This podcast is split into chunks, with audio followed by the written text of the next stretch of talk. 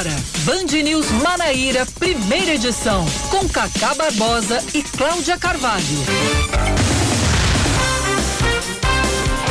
9 horas 27 minutos em João Pessoa, 9 horas 27 minutos na Paraíba. Bom dia, bom dia, bom dia. Hoje é quarta-feira, é meio de semana, é dia 5, 5 de maio de 2021. Começando mais um Band News Manaíra, primeira edição comigo, Cacá Barbosa e com Cláudia Carvalho. Bom dia, Cláudia. Bom dia, Cacá. Bom dia a todos os ouvintes da Band News. Vamos juntos até às 11 horas, trazendo muita informação, muita novidade aqui na Band, no Band News Manaíra, primeira edição. E este 5 de maio é dia de quê, Cláudia Carvalho? É dia de muito muita coisa, né? Primeiro que a cidade está num clima diferente, porque ontem muita gente foi dormir tarde acompanhando Incluindo este apresentador, estes apresentadores que vos Exatamente. falam. Exatamente. Tem alguns que usam estratégia, outros vão dormir mesmo porque não tem estratégia para usar. Não tem né? estratégia para usar, é o meu caso. Pois é, eu, eu dormi mais cedo para poder acordar na hora do, do programa e conseguir Esperta. acompanhar, né? Mas hoje, além de ter essa, esse pós-vitória de Juliette, que mexeu com a Paraíba, com o Brasil inteiro, né? Porque é uma, um percentual de 90% de aprovação. 90.15. É, para ser estritamente é, é, Preciso. preciso, é isso aí, 90,15%. Ela não tinha a mínima noção né, do alcance que, que a, a repercussão toda, a presença dela tinha tido no programa. Eu gostei da cara dela quando o Thiago Leifert disse que ela tinha 24 milhões de seguidores nas redes sociais. Ela tava chorando, ela foi do choro ao- a, a- a surpresa, A assim, perplexidade total, né? impressionante. E outra frase dele que eu gostei muito foi quando ele disse: Vai, Juliette, sobe no pódio onde ninguém nunca te Ninguém colocou. nunca te colocou. Pois é. Samara Gonçalves também, feliz da vida, voltando das férias hoje, após, como já dissemos aqui, ela negou, né? Mas ela passou as férias no balneário de propriedade dela lá, no- lá em Santa Rita. É um Está negócio. registrado para a posteridade. É verdade, é verdade, é verdade. Um balneário escondido ali em Santa Rita, sabe? É Que- tipo a ilha de Lost, né? É por aí. É por aí, exatamente isso, Cláudia Carvalho. Bom, mas aí, para falar sobre os dias. os dias de hoje, hoje é dia- as efemérides. Hoje é dia da língua portuguesa, dia do Marechal Rondon, dia internacional da parteira, também é dia mundial da higienização das mãos e nada mais oportuno do que nesse tempo de pandemia a gente lembrar a importância da higienização. Vamos higienizar aqui, Cacá está borrifando álcool 70% Tem que nas ser. minhas mãozinhas. É Ele uma também das- está fazendo higienização para homenagear o dia. É, exatamente, é uma das medidas de prevenção da Covid-19. Higienização das mãos, uso de máscara e distanciamento social. É nada mais propício com um dia como hoje a gente lembrar disso, né? Tem outra outra ah, outra efeméride, né, que também vem a calhar para esse dia, Dia Nacional sobre o uso racional de medicamentos, né? Porque Importante tem- também. Porque tem o uso irracional, que é quando a gente usa medicamentos que não servem para aquilo que a gente está tomando, quando a gente usa remédio que você está sentindo, enfim, está sentindo sente uma dor na unha, você toma um. né? Enfim, é assim que funciona. Você toma, sei lá o um, um remédio para dor de cabeça. É, bem por aí. Dados esses detalhes iniciais, vamos aos destaques desta quarta-feira, 5 de maio de 2021. Policiais federais cumprem nesta manhã dois mandados de busca e apreensão na Paraíba contra alvos suspeitos de fraudes no auxílio emergencial. As ordens foram expedidas pela Sexta Vara da Justiça Federal. A operação denominada Parcela Extra conta com a participação de 10 policiais federais. Os investigados vão responder pelo crime de furto mediante fraude em concurso de pessoas previsto no Código Penal. As mais de 8 mil doses da vacina da Pfizer que chegaram segunda-feira à Paraíba começaram a ser distribuídas hoje entre os municípios de João Pessoa, Cabedelo e Campina Grande por causa da exigência de armazenamento em temperaturas muito baixas, entre 25 e 15 graus negativos e por poucos dias. Ao todo, 8.076 doses vão ser usadas como primeira imunização e 114 ficam como reserva técnica na rede de frios estadual.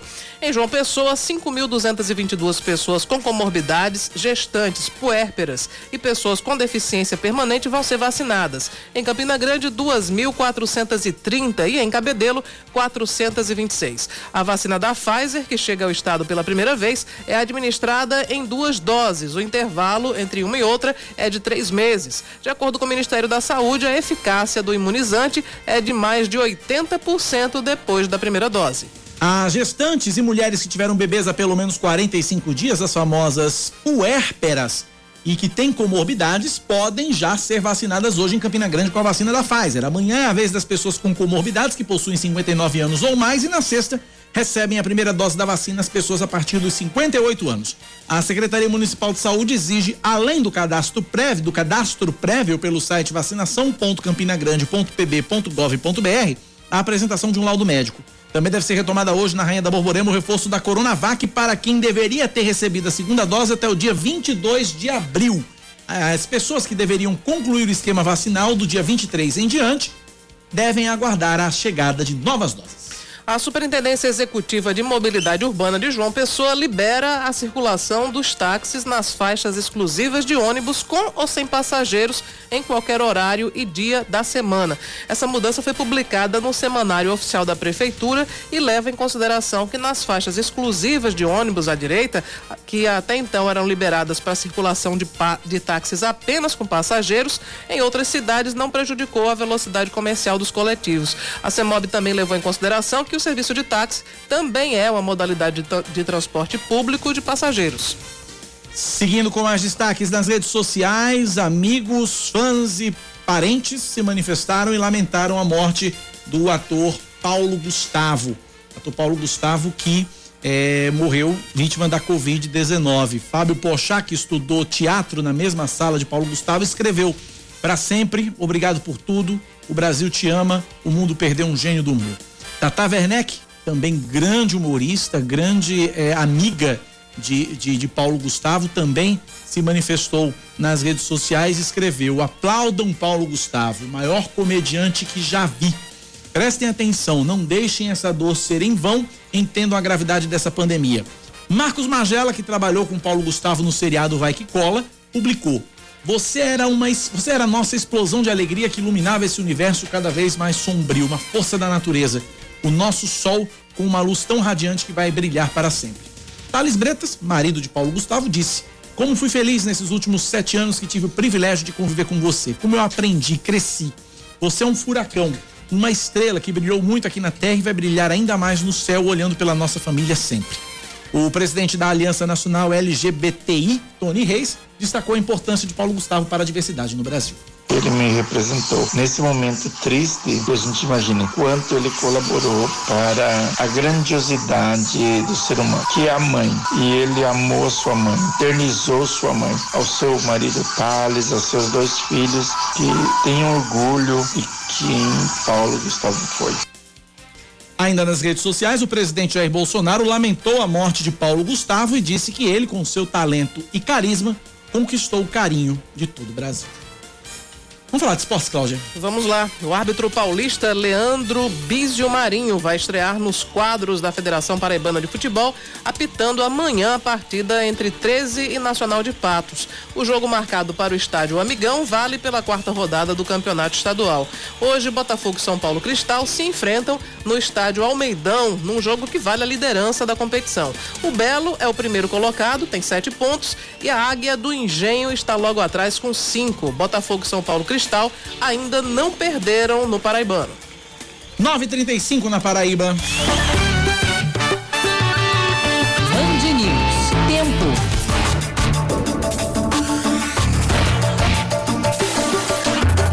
A previsão da meteorologia para esta quarta-feira em João Pessoa é de sol entre nuvens pela manhã e pancadas de chuva à tarde e à noite. Mínima de 22 graus e máxima de 30 Neste momento, na capital paraibana, termômetros marcam 26 graus. E na Rainha da Borborema, a meteorologia prevê para hoje sol entre nuvens ao longo do dia e pancadas de chuva à noite. A temperatura mínima é de 21 e a máxima pode chegar aos 29 graus. Agora, em Campina Grande, os termômetros marcam 24 graus. 9:36 na Paraíba, 9 da manhã mais 36 minutos. 99111 9207 99111 9207. Cláudia, dentro das suas efemérides efemérides, um ouvinte aqui, é, final do telefone 7141, lamentavelmente não mandou o nome pra gente, mas ele lembra que hoje é aniversário de Karl Marx, considerado um dos maiores filósofos de todos os tempos.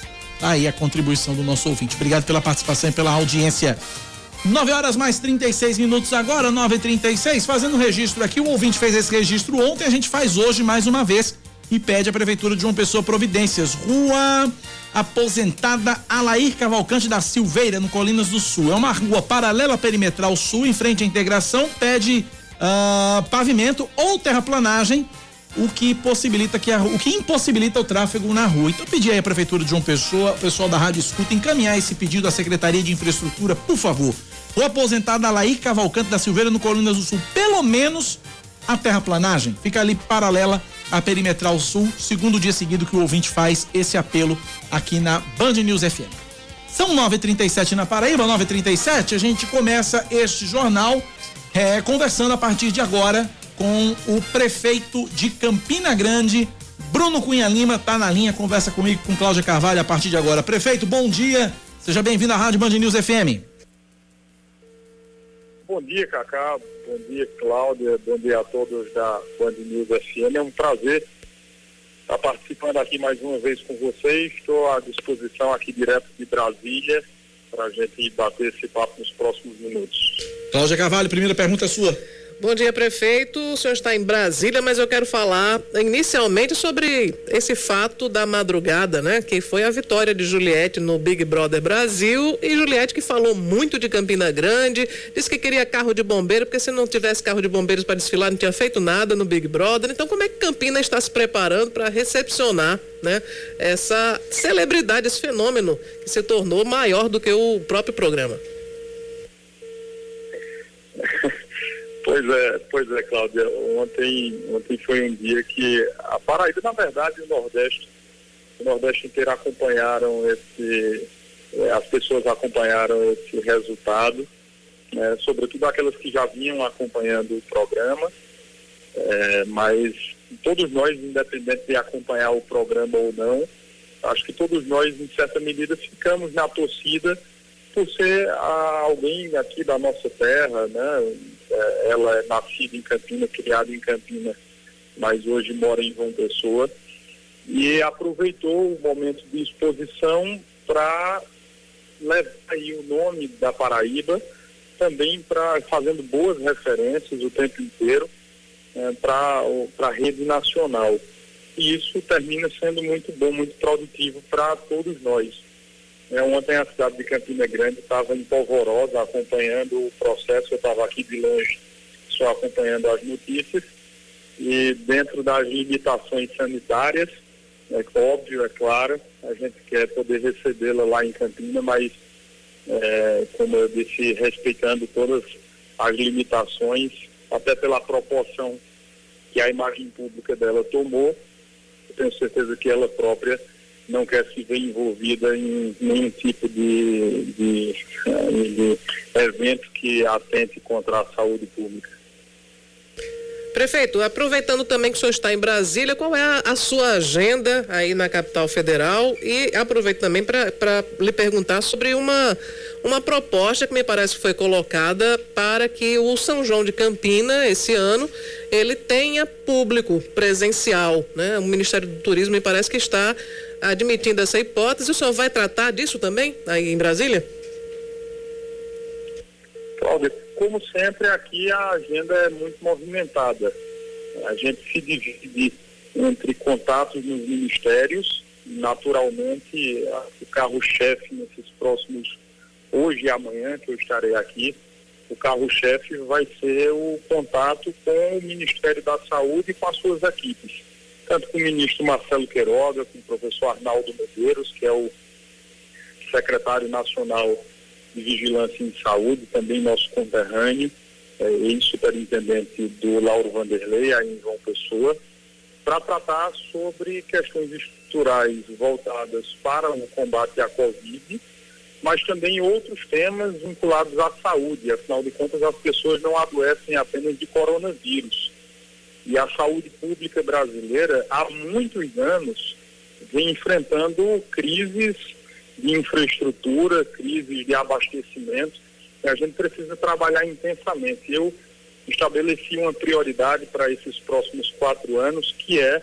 a qualidade na prestação dos serviços por parte do município. Campina é reconhecidamente uma cidade de pessoas trabalhadoras, de prestação de serviços, é, então não é aceitável, não tem como a gente aceitar que a gente preste serviço de excelência em diversos ramos, mas que o serviço público seja questionável, seja de qualidade duvidosa.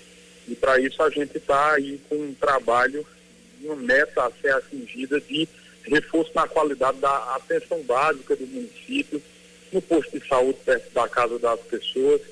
É, convoquei agora recentemente, há um mês, 88 médicos concursados para a nossa rede de atenção básica, para que não falte médico perto de casa e para isso a, as principais demandas aqui são voltadas para a saúde, inclusive com destravamento de recursos junto ao Ministério, já que o orçamento de 2021 foi aprovado recentemente, sancionado recentemente, e a gente vai fazer esse périplo. Mas, claro, a agenda também se divide em contato com outros ministérios, com o próprio Ministério do Turismo, que logo em seguida eu quero fazer um comentário, é, mas também com a nossa bancada federal, com a senadora Daniela, com os deputados federais da nossa bancada paraibana e com algumas outras lideranças do Congresso, para que a gente possa é, caminhar aí com alguns temas que são de interesse coletivo das pessoas.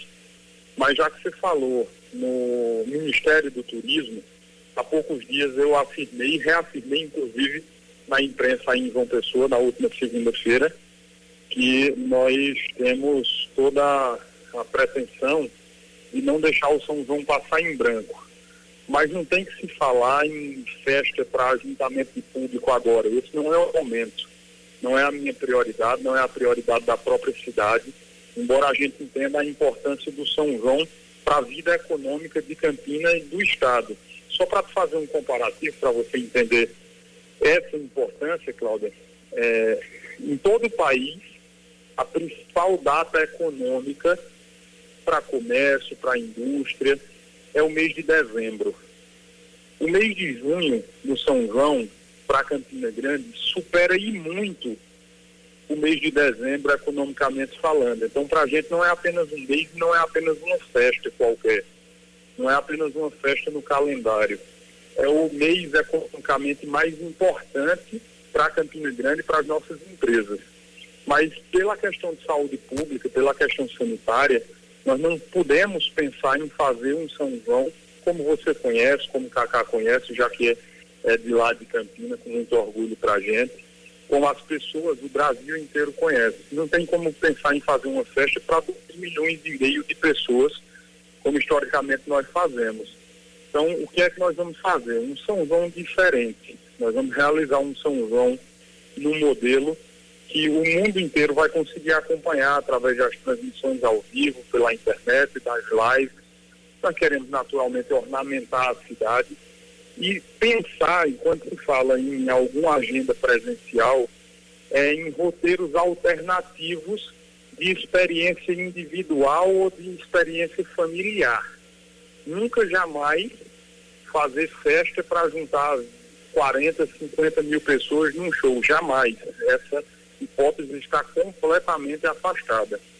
É, mas a gente, quando fala num roteiro alternativo para uma experiência familiar, é que você possa ir com a sua família, é, conhecer os nossos roteiros, conhecer um pouco mais do que é o São João, é, visitando os nossos museus, claro, seguindo as limitações sanitárias, visitando o sítio São João, visitando alguns outros equipamentos, o Museu do Maior São João do Mundo, o museu com os equipamentos de Luiz Gonzaga, o Museu do Forró e tantas outras coisas que nós estamos programando.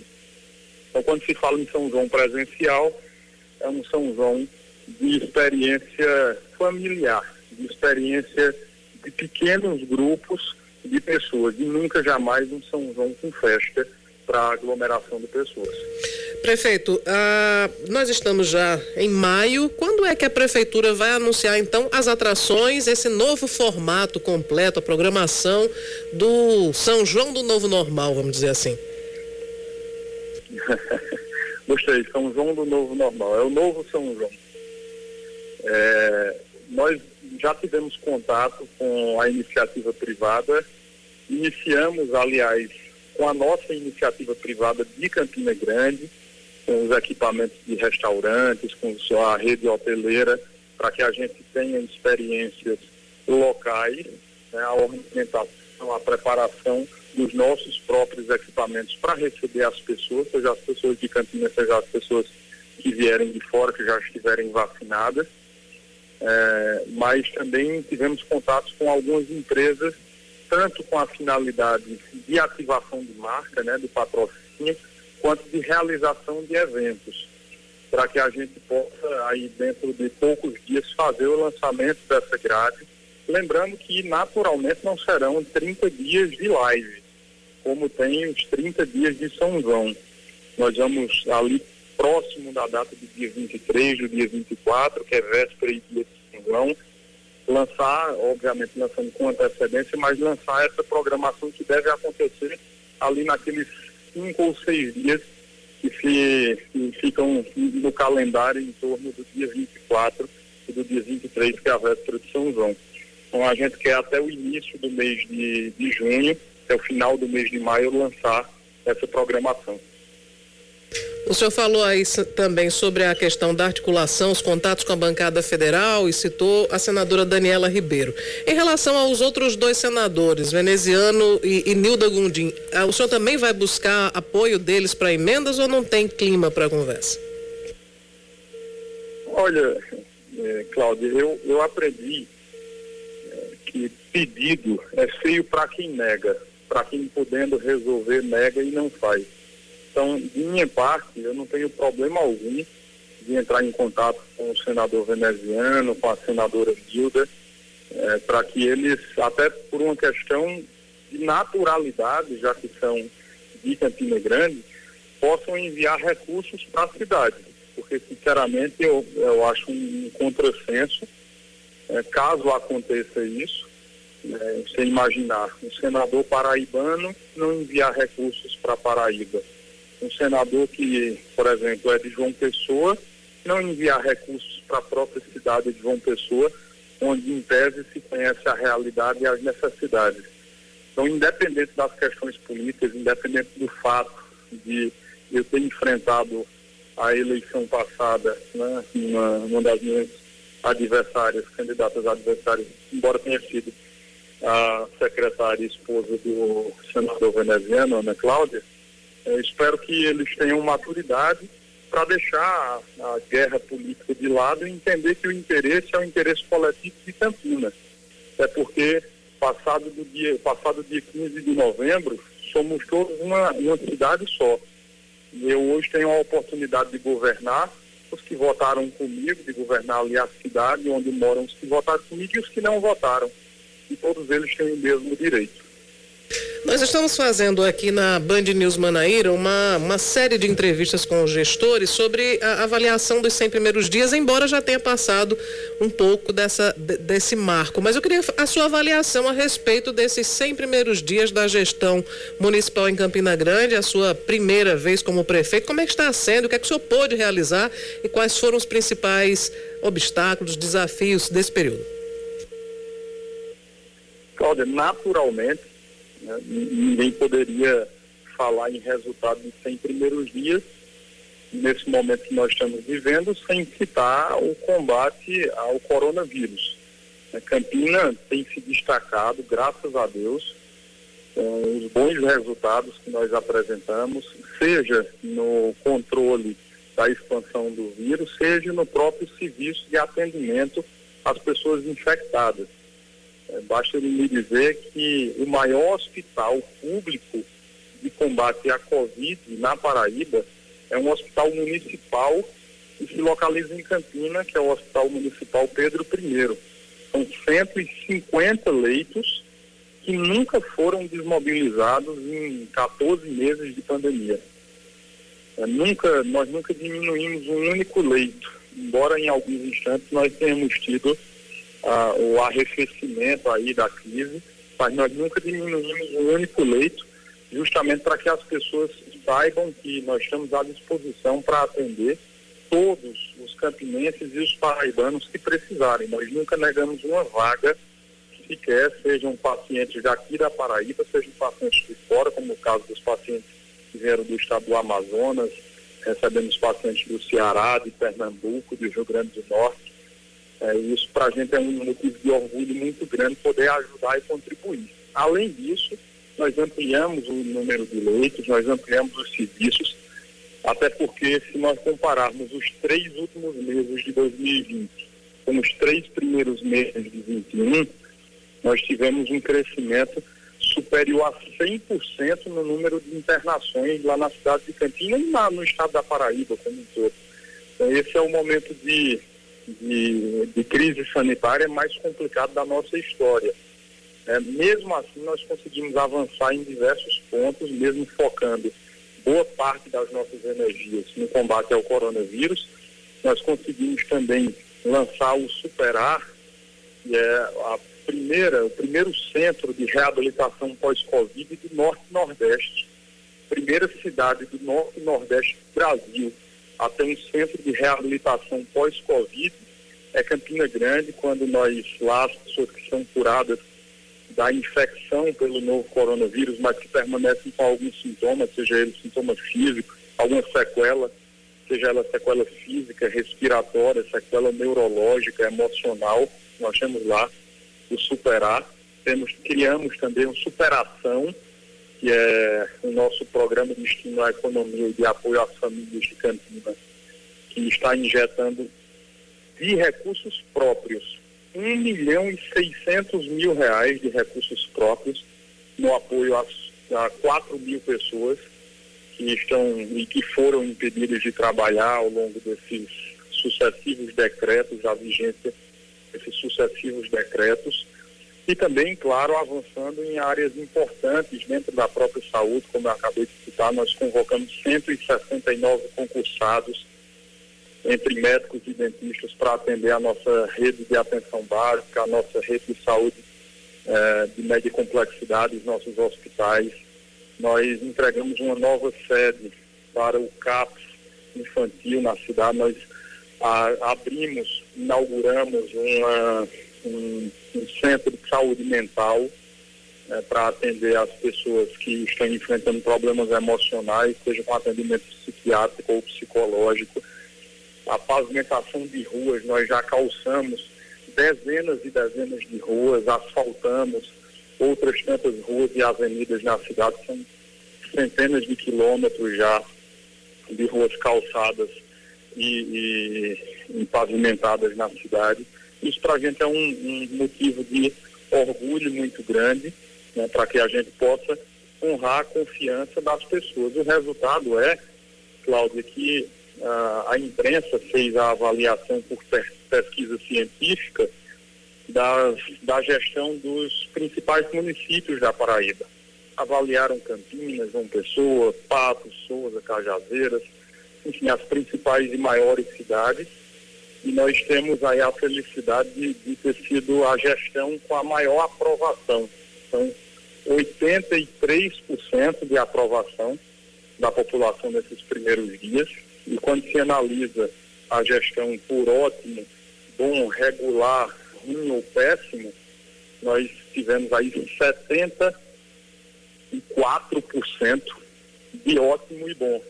Se somarmos os regulares, eram 94% de pessoas que avaliam positivamente a gestão lá em Campina Grande. É óbvio que esse é um instante de dificuldade, esse não é um instante fácil, financeiramente falando, talvez seja o pior momento da história recente das gestões municipais.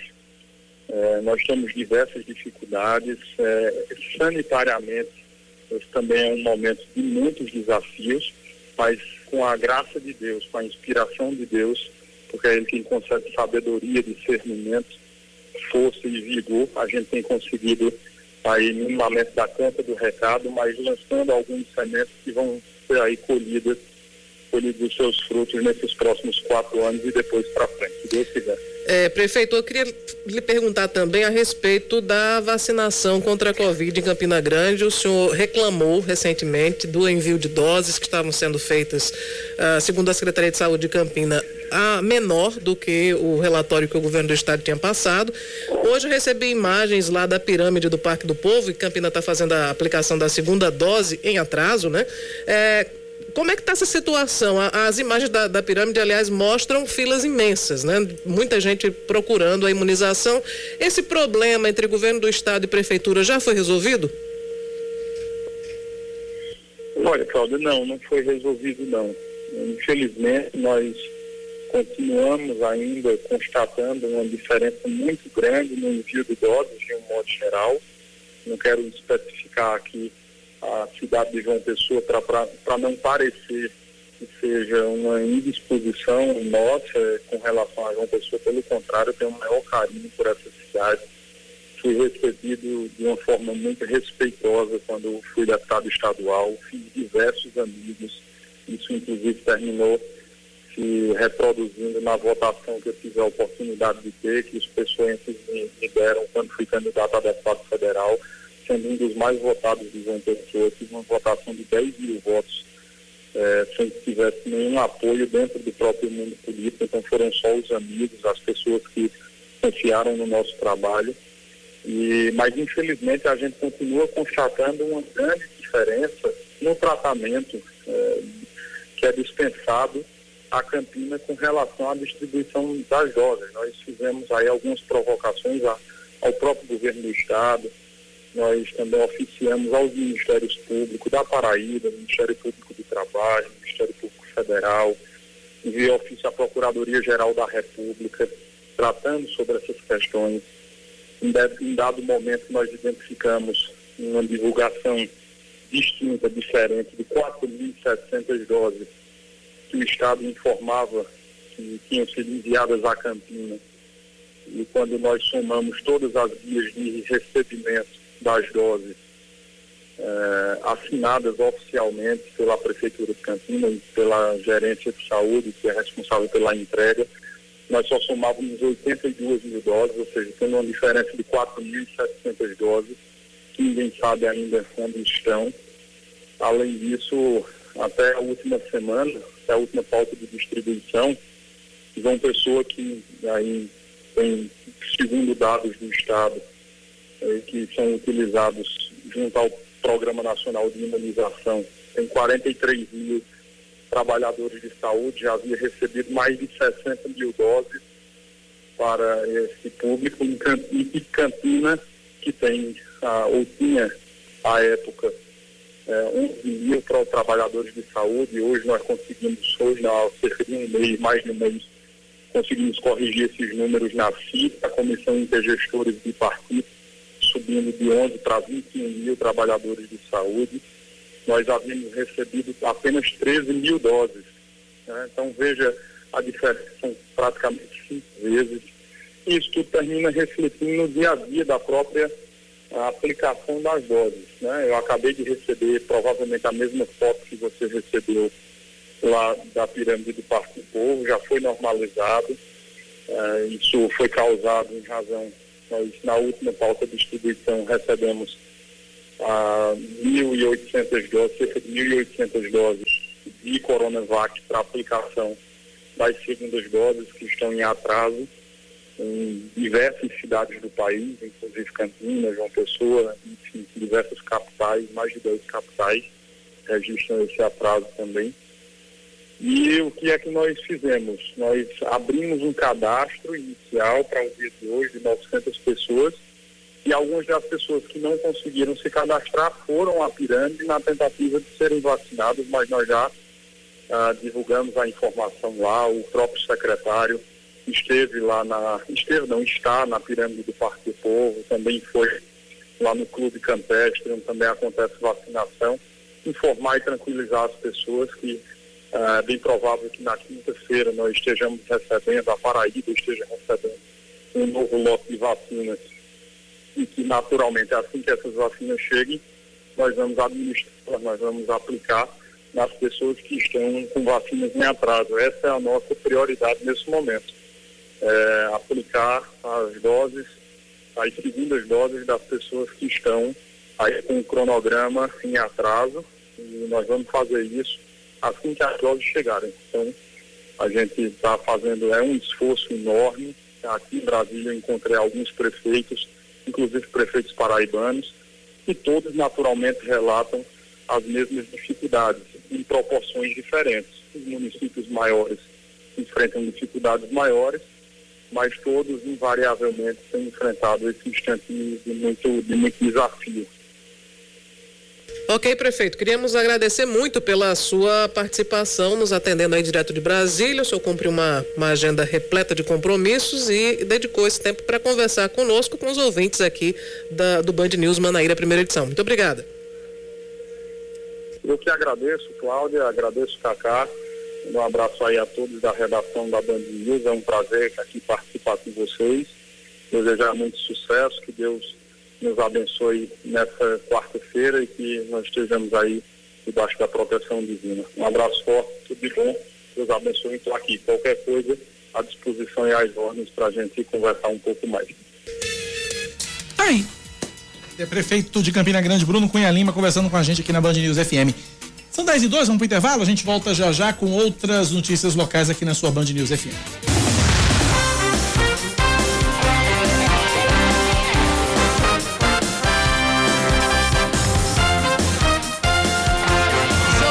Dez horas e cinco minutos, nós estamos de volta com muita informação e policiais federais cumprem hoje de manhã na Paraíba dois mandados de busca e apreensão contra alvos suspeitos de fraudes no auxílio emergencial.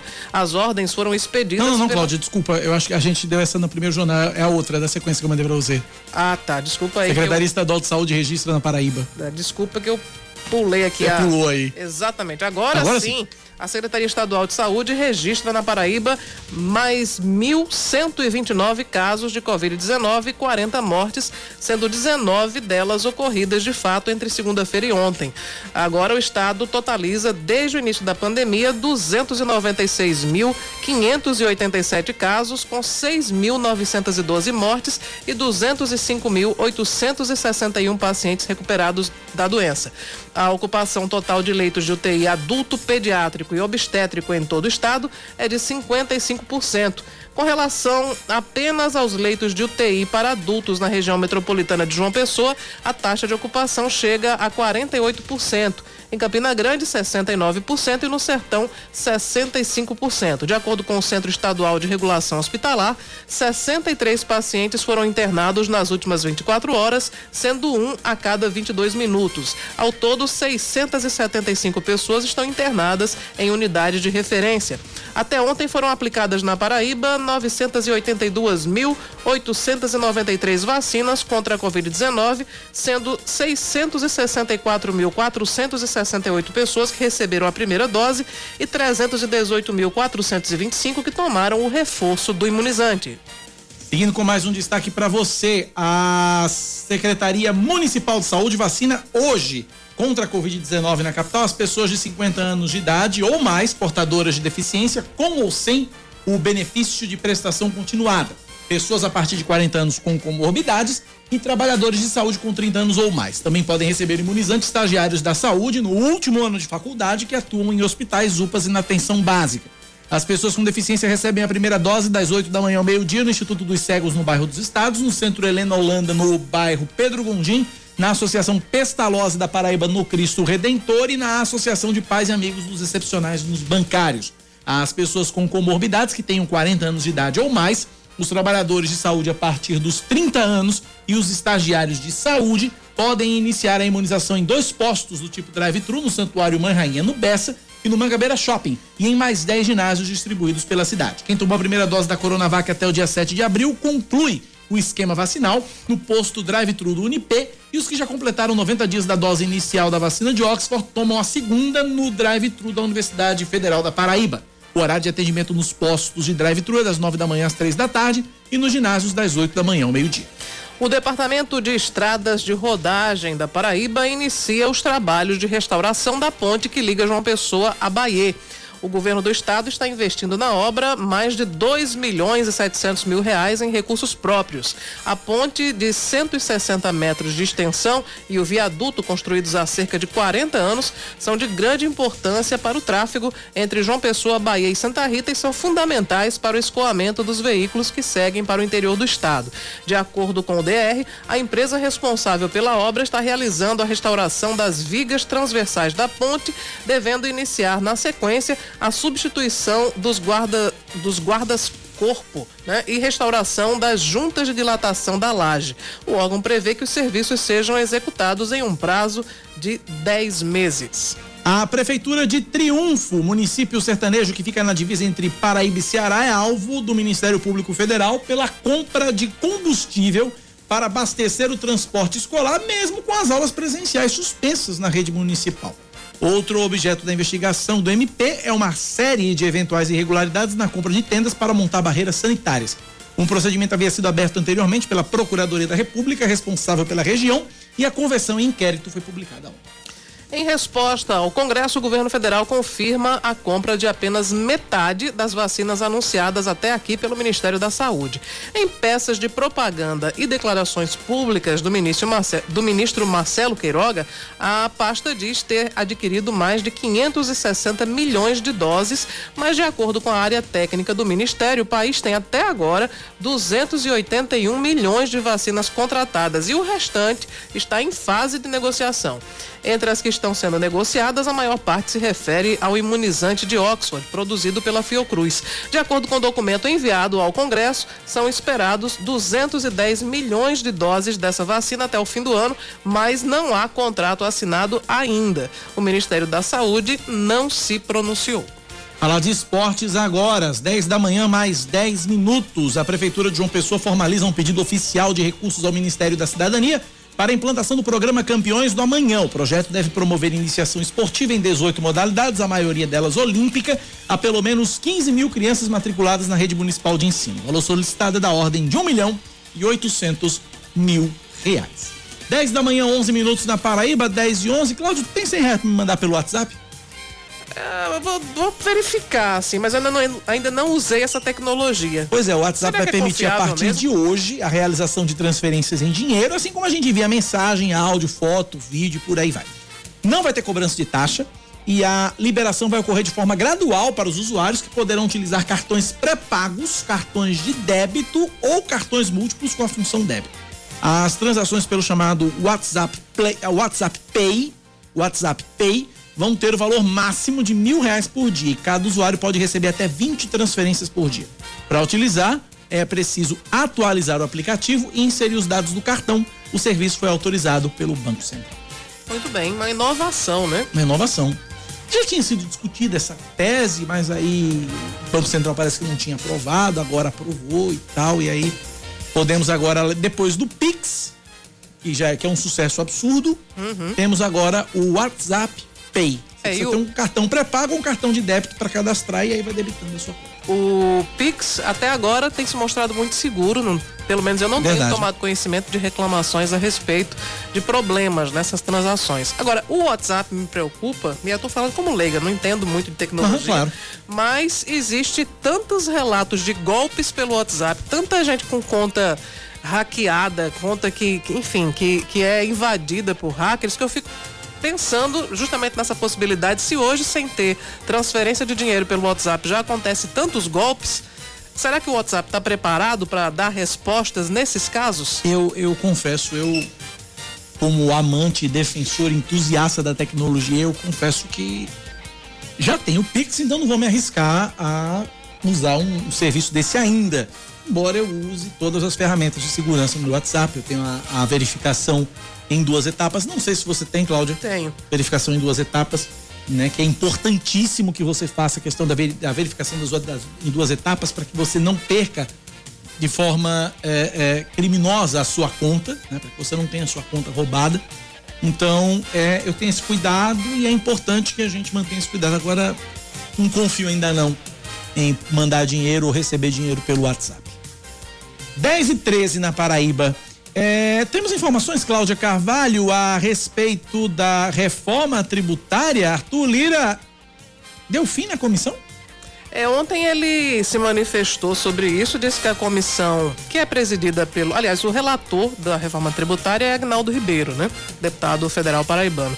E ontem Arthur Lira falou sobre esse assunto e disse que é, a, a comissão, os trabalhos extrapolaram o prazo, né? E que por isso o, iria tomar providências né, eh, em relação a esse texto.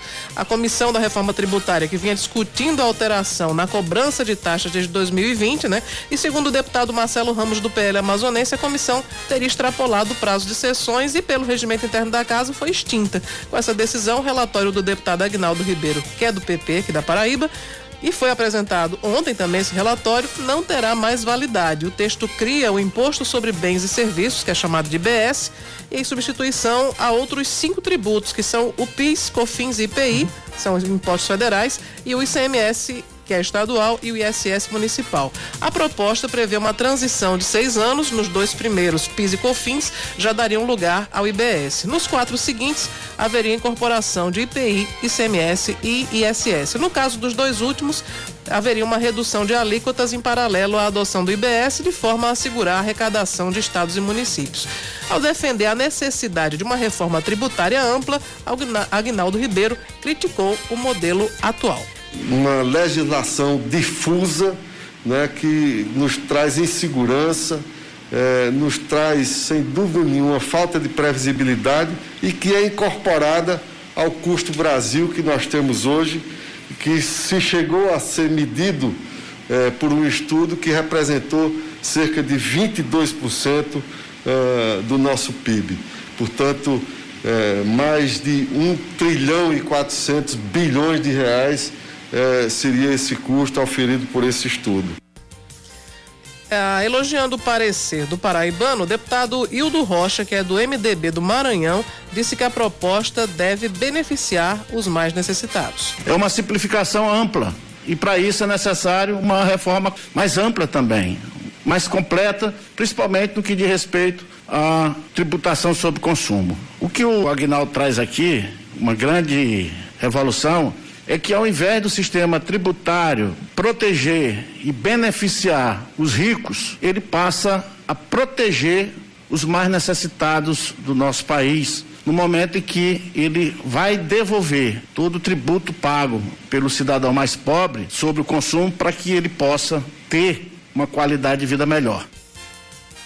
O presidente da comissão mista, senador Roberto Rocha, que é do PSDB do Maranhão, encerrou a reunião lendo uma nota do presidente do Senado, Rodrigo Pacheco, em apoio ao trabalho realizado. Pacheco disse esperar a aprovação da PEC ainda nesse ano. Mesmo decidindo pela dissolução da comissão, Arthur Lira garantiu que o texto de Agnaldo vai ser sim aproveitado.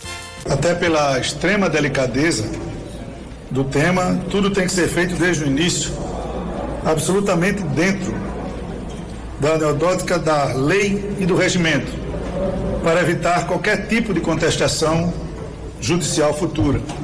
O relatório final da reforma, sem dúvida, irá incorporar alguns pontos do relatório do Agnaldo, não tenho dúvida disso, senão na sua grande parte. Vamos agora, é que eu quero que todos entendam, definir da melhor forma de fazer no menor prazo um relatório e um modelo de tramitação eficiente para que possamos aprovar a reforma tributária possível no prazo mais rápido. Ele ainda frisou que a decisão de encerrar a comissão teve o objetivo de evitar a judicialização da reforma tributária.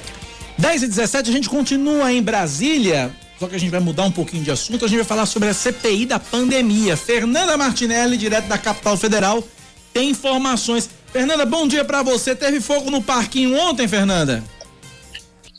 Olá, Cacá, bom dia a você, bom dia a todos. Pois é, muito fogo no parquinho, inclusive muitas discussões. Aliás, a comissão já começou com discussões por causa do, da, do debate em torno da posição dos parlamentares, porque os parlamentares da base governista querem que as investigações se voltem a estados e municípios. Já os da oposição querem que o foco continue sendo o governo federal. Ontem foram apresentados requerimentos por dois parlamentares, Eduardo Girão, do Podemos do Ceará, e também Marcos Rogério, do Democratas de Rondônia. Eles queriam que todo o foco ontem nas perguntas ao ministro, ao ex-ministro Luiz Henrique Mandetta, que foi o primeiro ex-ministro ouvido na comissão essa semana, tivesse em foco na, no gasto de estados e municípios e, portanto, voltar essa investigação para os governadores. O presidente da CPI, o senador Omar Aziz, disse que vai haver a oportunidade de conversar com governadores e até de convocar esses governadores para prestar depoimento, se for o caso, mas que não iria tirar o viés da investigação em torno do governo federal e das ações do Ministério da Saúde. Os questionamentos foram os mais variados possíveis, mas o foco principal foi saber, através do ex-ministro Mandetta, se houve ou não interferência do presidente da República, Jair Bolsonaro, e dos seus filhos nas ações relacionadas ao Ministério da Saúde durante a gestão do ex-ministro. Mandetta disse que houve sim muitas atitudes que ele queria tomar com base em estudos científicos e também em recomendações da OMS, a Organização Mundial de Saúde, acabaram tendo o veto do presidente Jair Bolsonaro, segundo o ex-ministro, e que inclusive Bolsonaro teria tentado modificar a bula da da cloroquina na tentativa de incluir o medicamento no protocolo de prevenção da Covid-19. De acordo com a Mandetta, também houve sugestões e até tentativas de interferência direta do presidente para as questões do distanciamento social. Ele que sempre se mostrou é, contra o distanciamento social, o isolamento e a parada do comércio, o fechamento de comércios para evitar a contaminação do vírus. Foi um debate longo, foi uma sabatina que durou o dia todo. A previsão de que o depoimento de Luiz Henrique Mandetta terminasse seria às 14 horas de ontem para que tivesse início o depoimento de Nelson Taixe, mas isso acabou não acontecendo porque os senadores se estenderam nas perguntas. Os senadores titulares tinham 15 minutos para fazer as perguntas. Os que não fazem parte da comissão tinham 3 minutos, mas mesmo assim acabou durando o dia todo a sabatina em torno do ex-ministro Luiz Henrique Mandetta. Hoje estava prevista a vinda do ex-ministro Eduardo Pazuello, mas ontem, já no meio da comissão, chegou a notícia de que ele não viria por causa de um contato que ele teria tido com pessoas contaminadas com a Covid-19, assessores do Palácio do Planalto. Nos bastidores, o que se sabe é que Eduardo Pazuello não quis comparecer à CPI por temer ser preso diante das informações que ele teria que dar. Nós já falamos ontem que todos os ex-ministros e o ministro da Saúde, Marcelo Queiroga, que estará na comissão, não podem mentir nem omitir informações, porque eles estão aqui na condição de testemunhas. E se eles tiverem alguma informação falsa repassada, eles podem realmente ser presos e até ser acusados de falso testemunho. Pois é, ele, é, Eduardo Pazuello passou o final de semana sendo treinado por uma assessoria no Palácio do Planalto, mas acabou se recusando a vir para para é, prestar depoimentos hoje na comissão. O presidente da comissão, Omar Aziz, remarcou a vida de Pazuello e agora a previsão é de que ele venha no dia 19. Com isso, hoje, quem está prestando depoimento é o segundo ex-ministro, Nelson Taixe. As perguntas devem ser direcionadas da mesma forma que foram ontem, com o pedido de informações sobre interferência do presidente Jair Bolsonaro, com questões relacionadas ao envio de verbas para estados e municípios e também com a falha na compra de vacinas e de equipamentos para o combate à pandemia. Amanhã, quem vai estar aqui no Congresso Nacional é o atual ministro da Saúde. Saúde, Marcelo Queiroga, e também o presidente da Agência Nacional de Vigilância Sanitária. A expectativa é de que os depoimentos dos responsáveis pela saúde se finalizem essa semana e na próxima semana há a possibilidade, sim, de que governadores possam ser chamados para tratar justamente sobre as questões relacionadas aos estados, mas de forma muito superficial, porque o Congresso Nacional, segundo o regimento, não tem o direito, não tem a obrigatoriedade de investigar estados e municípios, porque essa responsabilidade fica a cargo das assembleias legislativas em todo o Brasil. Nós vamos acompanhar tudo que vai acontecer hoje no depoimento do ex-ministro Nelson Taixe e levar as informações informações para o ouvinte da Rádio Band News FM Manaíra. Grande abraço para vocês. Outro para você, Fernanda Martinelli. Obrigado pelas informações. 10 da manhã, mais 23 minutos. Ouvinte final telefone 2681 chama a atenção da Prefeitura de João Pessoa para um buraco na entrada para o Alto do Céu, confluência com da rua João Coelho, perdão, João de Brito Lima Moura com a rua Coelho Paiva na entrada do Alto do Céu. Ele disse que esse buraco está lá duas semanas e só faz aumentar. E está tornando a vida um inferno. Né? Está se tornando a vida, a vida no alto do céu um inferno, exatamente isso. Por falar em inferno, né? Isso ainda re, retomando a informação de Fernanda Martinelli de Brasília, o Pazuello quis fugir do inferno que é essa CPI na vida do governo, né? Uhum. Ele tem umas, algumas informações, enfim, o depoimento dele ficou remarcado dia 19 de maio. Mas tem informações que circularam ontem de que o ministro passou o fim de semana sendo treinado, e Fernanda trouxe Sim. essa informação também na, na, na, participação dela, por vários assessores do Planalto que para esse treinamento pegaram trechos de entrevistas e pronunciamentos do próprio Pazuello para ele, enfim, ele tentar fazer diferente né? E esses trechos mostravam situações bem delicadas em que o então ministro se indispunha com a imprensa, ele batia a boca com, com jornalistas, enfim, ele é, se irritava, ele ficava muito nervoso durante esses vídeos. Então, colocaram ele para assistir esses trechos e para ver se ele conseguia sair de uma maneira melhor e ele não passou no teste. Então, por isso também, ele teria sido aconselhado pelos assessores a não ir para a CPI, porque não ia dar muito certo, né? Pelo comportamento dele explosivo e tal, acharam melhor que ele não fosse. Talvez as más línguas dizem que ele está procurando lugar para comprar uma máscara ainda. Você, me lembrou, Cláudia, um personagem da, da escolinha do professor Raimundo, que era o grande Otelo que fazia, era o seu Eustáquio. E aí ele, seu Eustáquio não sabia de nada, e aí o professor Raimundo faz uma pergunta qualquer.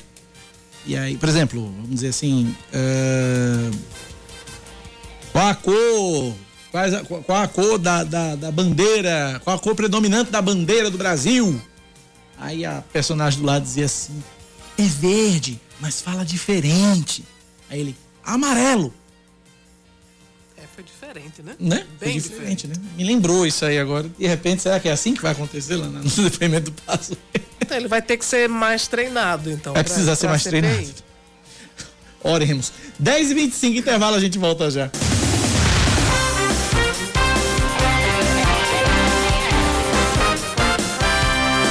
Pula lá, 10 e 28 Atrasado hoje, viu?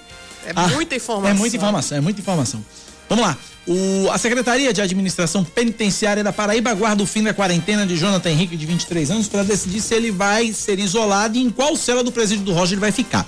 O jovem que está recolhido na central de polícia desde a última quarta-feira, dia 28, é suspeito de assassinar Patrícia Roberta, de 22 anos, encontrada morta no último dia 27 de abril em um matagal. Ela veio de Caruaru para João Pessoa no dia 23 para encontrar Jonathan e desapareceu no dia 25. Procurado pela polícia, ele foi encontrado no apartamento de um amigo no bairro de Mangabeira, horas depois que o corpo de Patrícia Roberta foi achado.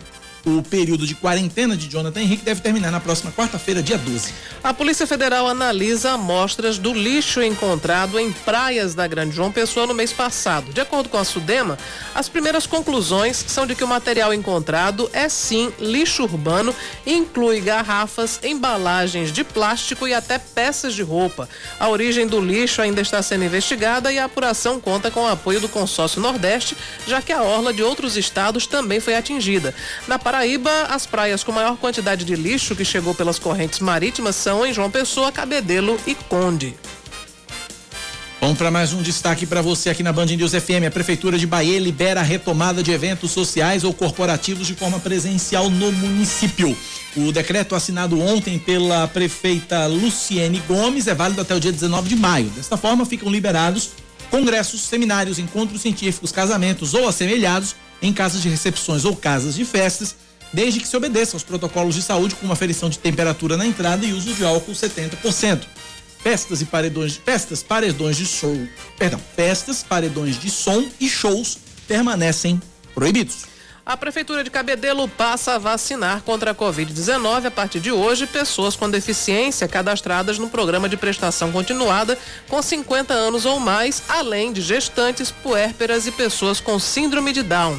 Também seguem sendo imunizadas as pessoas com 60 anos ou mais e a partir de 45 anos, desde que tenham comorbidades. As vacinas estão disponíveis no centro de imunização, no centro, das 8 da manhã às 2 da tarde, e na farmácia Drogazil em Inter Mares, das 9 da manhã até as 2 da tarde. Também continua sendo aplicado o reforço da Coronavac nas pessoas que receberam a primeira dose e que já cumpriram o prazo de 28 dias. Mais um destaque para você: os beneficiários do auxílio do novo auxílio emergencial nascidos em abril podem sacar ou transferir a primeira parcela a partir de hoje. As agências da Caixa Econômica Federal abrem de segunda a sexta-feira, das 8 da manhã a uma da tarde. Todas as pessoas que procurarem atendimento durante o expediente vão ser atendidas. Os recursos também podem ser movimentados pelo aplicativo Caixa Tem e nas casas lotéricas. Esportes, Cláudia. Um time inglês que já, já está garantido na final da Liga dos Campeões e outro tenta a vaga hoje. A manchete do esporte quem traz é Arthur Covre. Chelsea e Real Madrid decidem hoje às quatro da tarde em Londres quem vai enfrentar o Manchester City na final da Champions League. O time inglês precisa apenas de um empate sem gols para ir à decisão. Ontem o City conseguiu a vaga pela primeira vez na história ao vencer o Paris Saint-Germain por 2 a 0.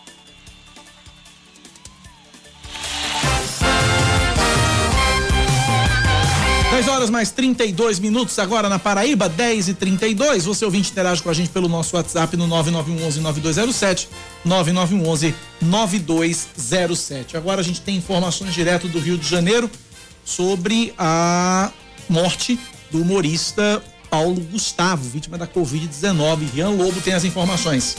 O velório do ator Paulo Gustavo vai ser realizado no Teatro Municipal do Rio, no centro da capital fluminense. O pedido foi feito pela família como forma de homenagem ao humorista que encantou plateias de todo o país ao longo dos 17 anos de carreira.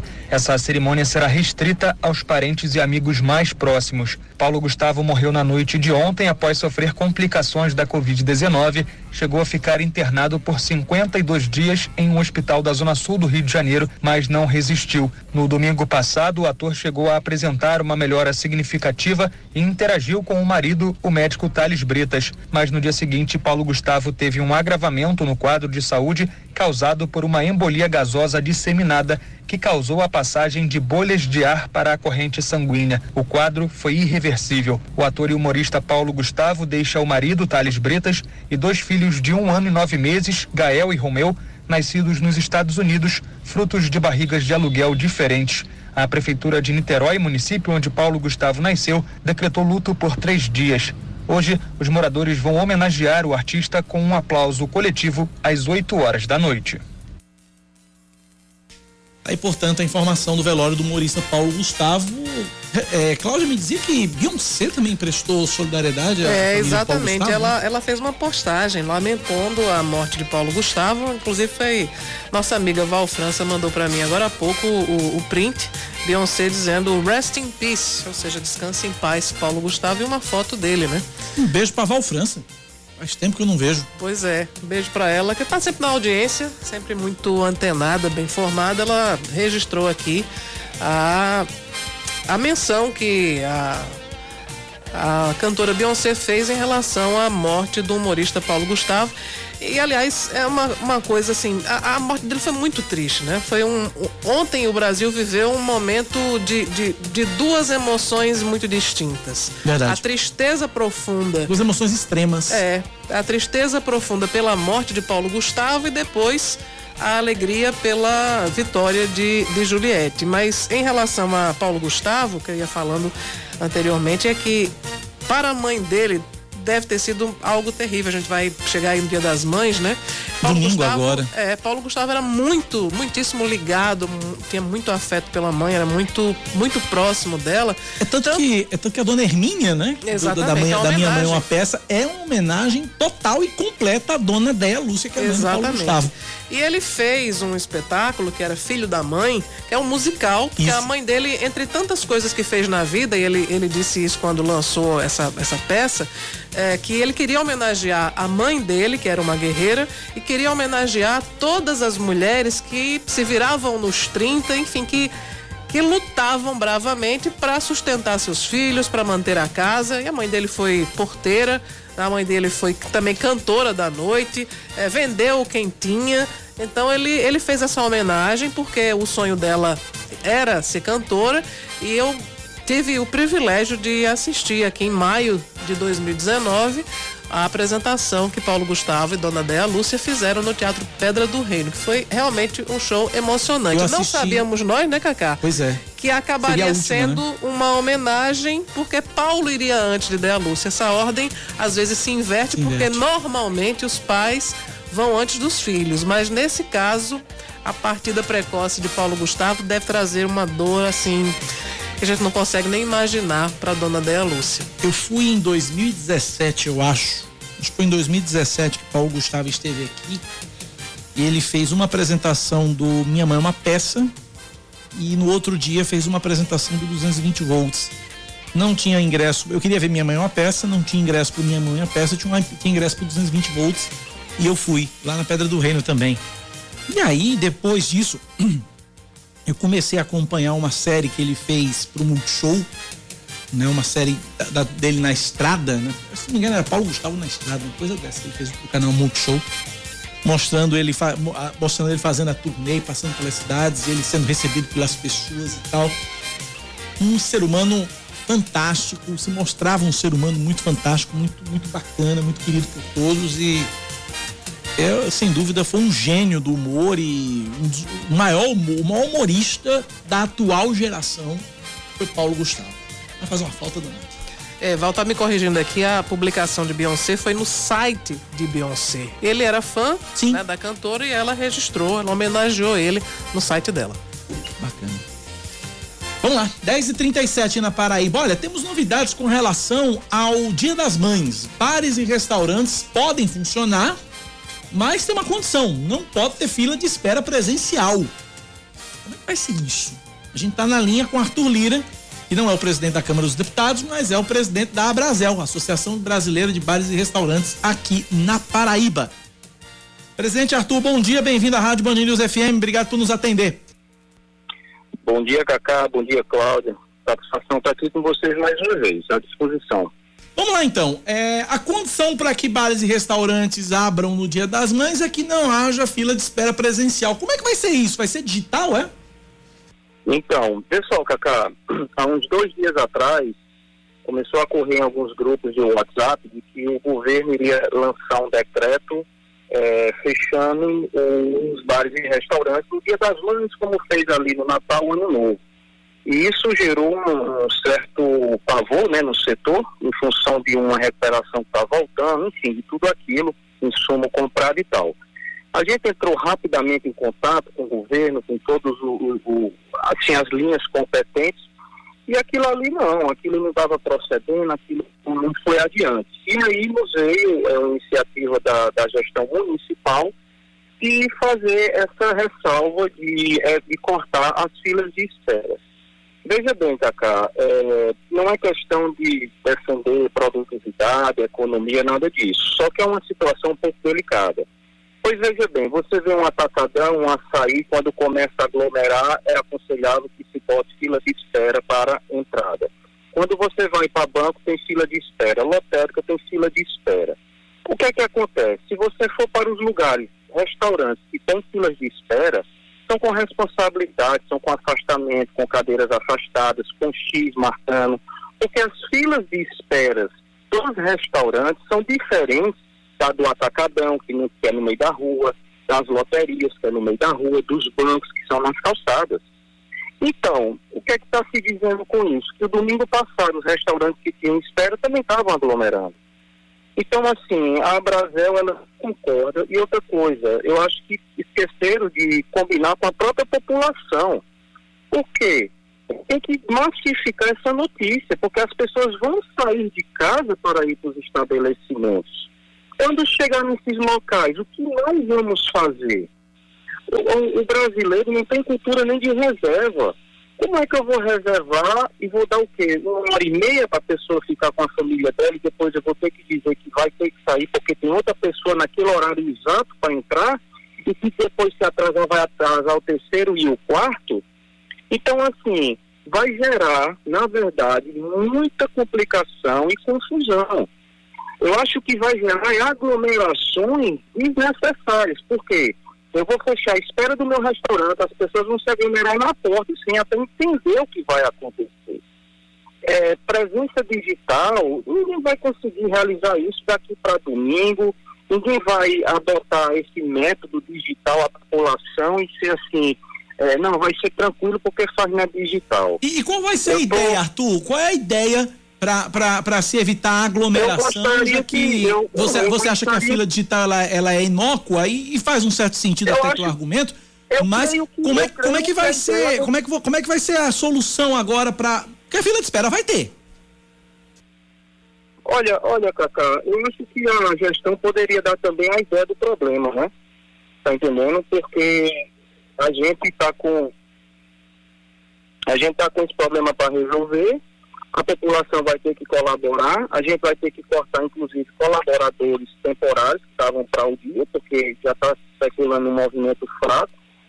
E eu conheço gente que diz que vai filmar, passar nos restaurantes para filmar as aglomerações desnecessárias, das filas que não vão ter, para poder fazer um manifesto na frente da prefeitura, da coisa assim. O setor não, não caiu muito bem não, entendeu? E um detalhe, Cacá, veja bem, o Dia das Mães é um dia de movimento do setor de alimentação, verdade.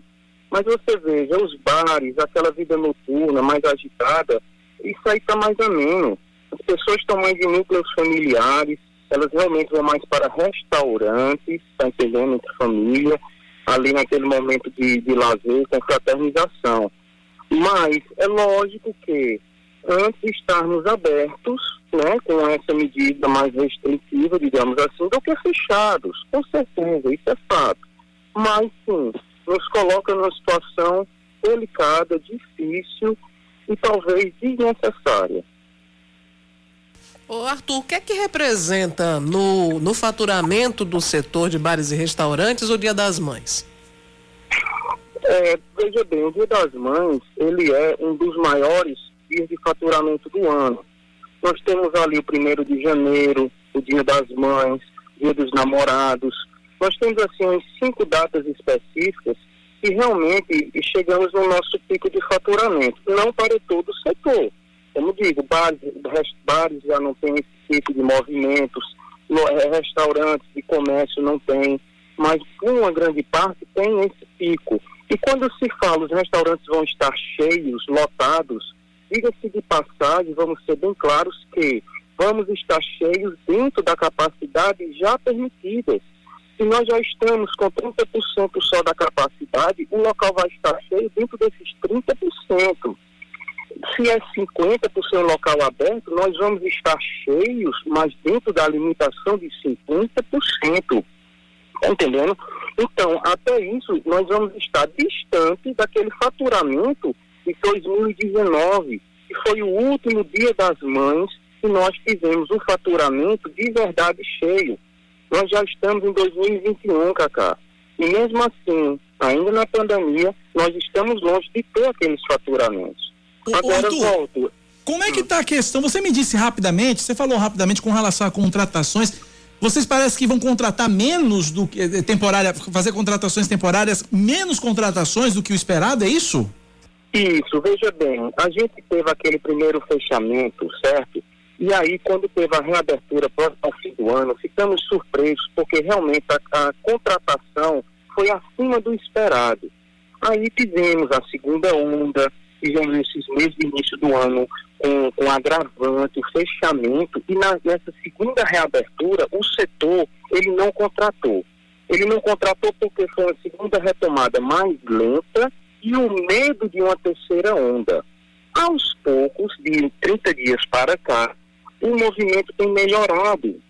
E o setor tem, em vez de contratado fixo, contratado temporários diárias, está entendendo? Porque o setor tem reaquecido, mas temos medo de uma onda que possa vir, natural. Então, assim, o Dia das Mães seria um momento, e é um momento, gerar muitos empregos, muitos esses, esses extras que a gente chama, temporários. Com esse decreto de tirar fila, eu conheço todo restaurante que disse, eu tô, eu, eu tô aqui, eu tô querendo nem abrir meu restaurante, porque só vai ser dor de cabeça nesse dia. Eu só vou reservar a primeira rodada de mês e o que, é que eu vou fazer com o restante.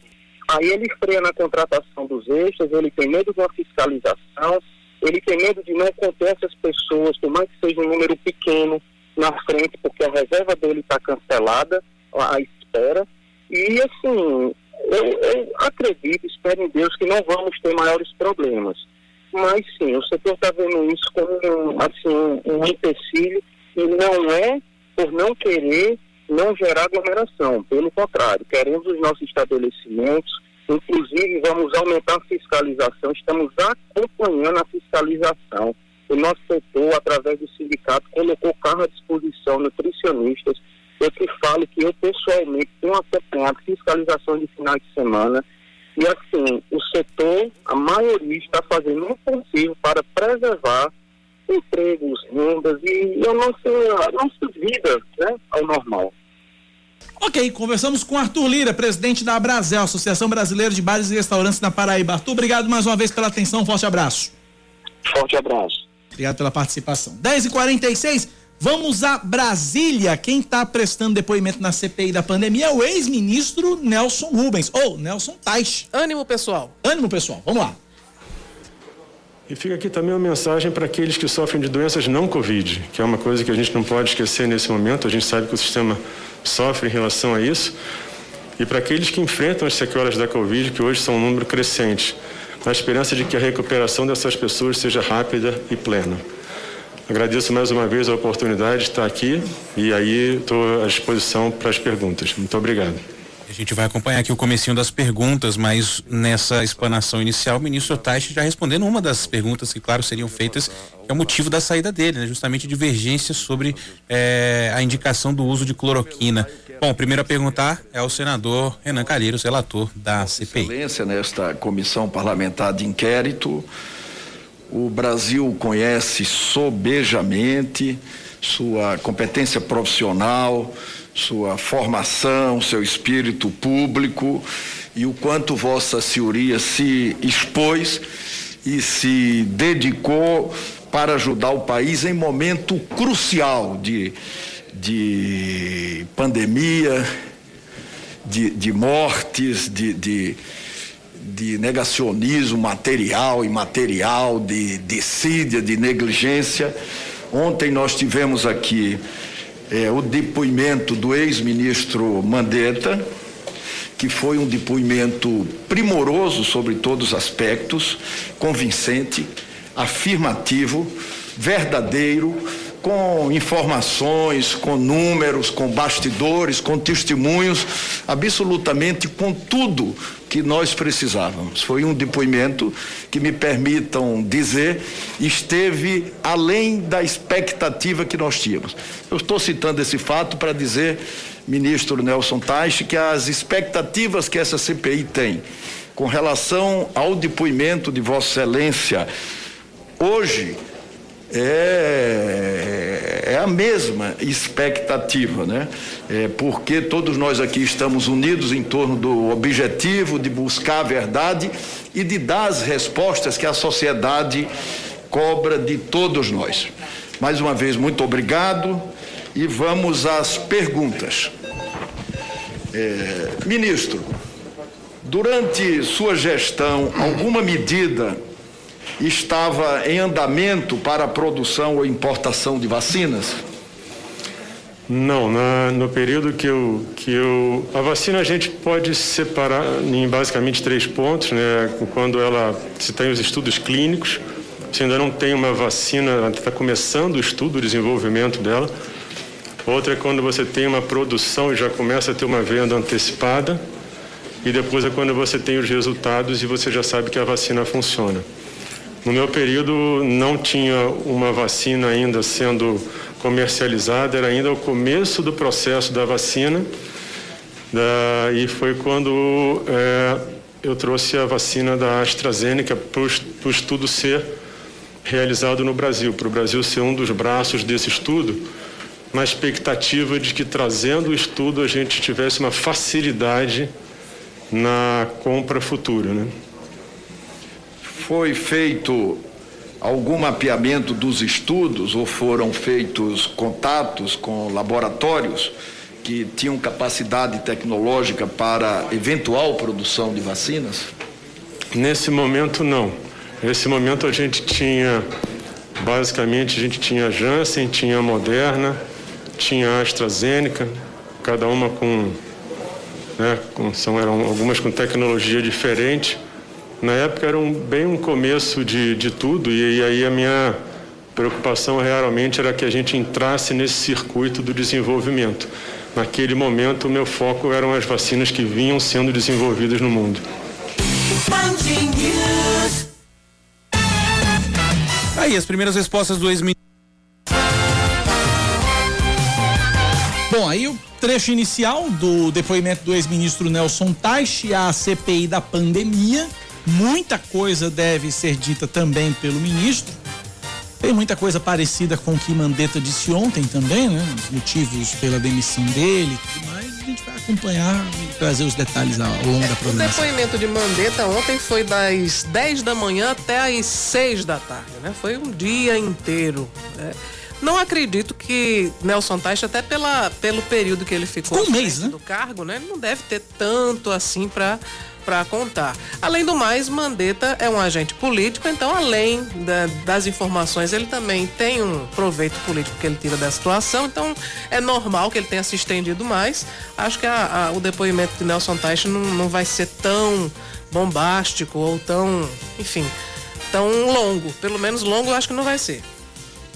10 da manhã, 52 minutos agora na Paraíba.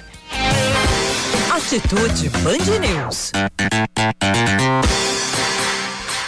No Brasil, de acordo com a Sociedade Brasileira de Cardiologia, cerca de 300 mil pessoas morrem por problemas cardiovasculares, mas um diagnóstico preciso pode salvar vidas. Por exemplo, o atendimento adequado para os casos de AVC deve ser feito em até quatro horas. Passado esse período, o paciente pode ficar com sequelas. Em municípios do interior do estado, onde há hospitais de pequeno porte, muitos pacientes ficam à espera de um médico especialista para receber o resultado preciso dos exames. Para facilitar o diagnóstico, a Universidade Federal da Paraíba criou o SDAC-AVC. Acho que essa é a pronúncia, que traz exames precisos contra a doença. É, conheça mais essa ferramenta na reportagem da semana no quadro Atitude Band News com Leandro Oliveira. Um diagnóstico rápido e preciso pode salvar vidas. Com as doenças do coração, não seria diferente. No país, de acordo com a Sociedade Brasileira de Cardiologia, cerca de 300 mil pessoas morrem por problemas cardiovasculares. Segundo o neurocirurgião Luiz Fernando Reis, além do infarto, um dos casos mais comuns é o acidente vascular cerebral, que, quando não mata, pode deixar sequelas. O paciente que chega na emergência com quadro de AVC agudo, ele apresenta normalmente um quadro clínico muito característico e deve ser atendido o mais rápido possível para se definir principalmente o diagnóstico diferencial de que tipo de AVC está cometendo aquele indivíduo. Para ah, a gente ter esse diagnóstico é necessária a realização de um exame de tomografia computadorizada. Esse exame, ele é feito em todos os pacientes que têm um quadro de AVC agudo, deve ser feito. E basicamente serve para fazer a diferença entre o AVC isquêmico, que é um quadro que ocorre por uma obstrução na circulação cerebral, do AVC hemorrágico, que é o quadro que acontece pela ruptura de um vaso arterial dentro do cérebro com extravasamento do sangue dentro do tecido cerebral. O atendimento adequado para os casos de AVC deve ser feito dentro de um período de no máximo quatro horas e meia. Passado disso, o paciente pode ficar com sequelas que chegam ao estado vegetativo. Em cidades do interior da Paraíba, onde há hospitais de pequeno porte, muitos pacientes ficam à espera de um médico especialista para receber o resultado preciso dos exames. Pensando em facilitar o diagnóstico e tratamento, a Universidade Estadual da Paraíba desenvolveu um software. De acordo com o coordenador do projeto realizado no Laboratório de Imagens e Sinais da UEPB, Robson Pequeno, a precisão da ferramenta é de 96%. E aí um cardiologista ou um neurocirurgião, de onde estiver, poderão avaliar e orientar o paciente. O sistema ele é um, um sistema de auxílio ao diagnóstico. Então ele vai gerar um diagnóstico e uma, uma indicação de diagnóstico para que o médico avalie esse, esse indicativo. Mas é interessante lembrar também que eh, esse sistema é um sistema baseado em inteligência artificial e à medida que ele vai gerando novos diagnósticos, nós podemos atualizar essa base de dados para que ele consiga precisão, uma precisão muito melhor em diagnósticos futuros. O programa foi desenvolvido ao longo de dois anos. Mais de 400 casos e 16 mil amostras de imagens estão no banco de dados do software, como conta um dos pesquisadores do SDAC AVC, Alberto Paulino. As imagens são submetidas na rede convolucional que, por sua vez, elas vão detectar pontos da lesão. Então, até o momento que o software consegue identificar esses pontos, ele vai classificar a natureza deles, caso seja de natureza isquêmica ou hemorrágica. Então, uma classificação robusta e fidedigna facilita o trabalho do neurologista ou também do profissional de, que esteja de plantão, podendo aumentar em muito as chances do paciente não apresentar sequelas após o acidente. O software ainda vai passar por dois processos, um de validação e o outro de patente. Isso deve durar cerca de seis meses. Depois disso, a pretensão dos pesquisadores é disponibilizar o programa principalmente para os hospitais públicos. 10h56 na Paraíba. Cláudia, eu, a gente trouxe a informação da, essa semana da alta né, do deputado Damião Feliciano, do PDT, deputado federal Damião Feliciano do PDT, já, já de alta, já em casa, recuperado da Covid-19. Ele não perdeu tempo. Ontem mesmo ele participou de uma sessão remota na Câmara dos Deputados. Lembrando que ele foi internado no início de fevereiro. Nesse período de três meses não participou da eleição para a nova mesa diretora da Câmara. A família também não deu informações sobre o tratamento ou estado de saúde de Damião Feliciano. Agora que Damião Feliciano deixou o hospital, teve uma foto divulgada nas redes sociais, ele participando de forma remota da sua primeira sessão na Câmara dos Deputados após três meses afastado se tratando da Covid-19. Boa notícia. É uma boa notícia. Ele também gravou um, um vídeo, né, falando sobre esse período. Disse que agradecia a Deus mil vezes pela por ter conseguido superar né, essa, essa doença que é extremamente traiçoeira, já levou tanta gente e pelo período que Damião ficou lá, né, Muita gente ficou extremamente preocupada com a, a, a, saúde dele, porque 90 dias quase, né? Não é brincadeira. É, é brincadeira. Ele estava realmente, está, né? Realmente bastante abatido, mas agradeceu muito a Deus por ter conseguido se recuperar e também a família, né? A doutora Lígia, que ficou o tempo inteiro com ele, os filhos também, que ficaram dando todo, todo o apoio, toda a força. E agradeceu também, obviamente, as orações dos paraibanos que estiveram nessa, nessa corrente de oração pelo restabelecimento do deputado Damião Feliciano. Já já o deputado tá, tá, tá, tá 100%, tá zerado e vai voltar a fazer física. Exatamente. E mandar suas mensagens de coração para coração. Mandar suas mensagens de coração para coração. Temos mais informações, Cláudia Carvalho? É, tem sim, Cacá. O Sebrae da Paraíba está realizando nesse momento a cerimônia de abertura da Feira de Negócios Criativos e Colaborativos, edição 2021, que acontece a partir de hoje de forma online no site do evento. Estão presentes na plataforma o diretor técnico do Sebrae Nacional, Bruno Quick, o superintendente do Sebrae da Paraíba, Walter Aguiar, entre outras autoridades. A programação completa do evento, que vai até o dia 8 de maio, pode ser conferida no site da Fink, que é fink, é. E uma última informação para quem gosta de ouvir rádio, sintonizar a rádio FM pelo celular agora vai ser realidade para todo mundo. O ministro das Comunicações, Fábio Faria, assinou ontem a portaria que obriga a habilitação dessa função sem a necessidade do uso de pacote de dados. A ativação não vai trazer custos para as empresas de telefonia. As novas regras passam a valer em 1 de junho para novos modelos que vão ser fabricados, estando restritas a celulares produzidos e comercializados no Brasil. A medida era defendida pela Associação Brasileira das Emissoras de Rádio e Televisão para difundir de graça informação e cultura à população. Porque nem todo aparelho que saía de fábrica vinha com a função de rádio FM. E agora, todos os aparelhos que saírem de fábrica, fabricados no Brasil, produzidos e comercializados no Brasil, vão ter que sair com a funcionalidade do rádio FM para você. O que é incrível, né? Que a, a, tudo mudou, a modernidade, a tecnologia mudou nossos hábitos. E hoje o celular ele é uma central né, de informações é. e aquele hábito de ouvir o radinho em casa é algo que é, é coisa para quem tem nossa idade ou, ou mais, Opa, né? É normalmente hoje em dia as pessoas ouvem pelo celular mesmo, né? Então isso justifica que a indústria também se atualize para atender a expectativa do consumidor.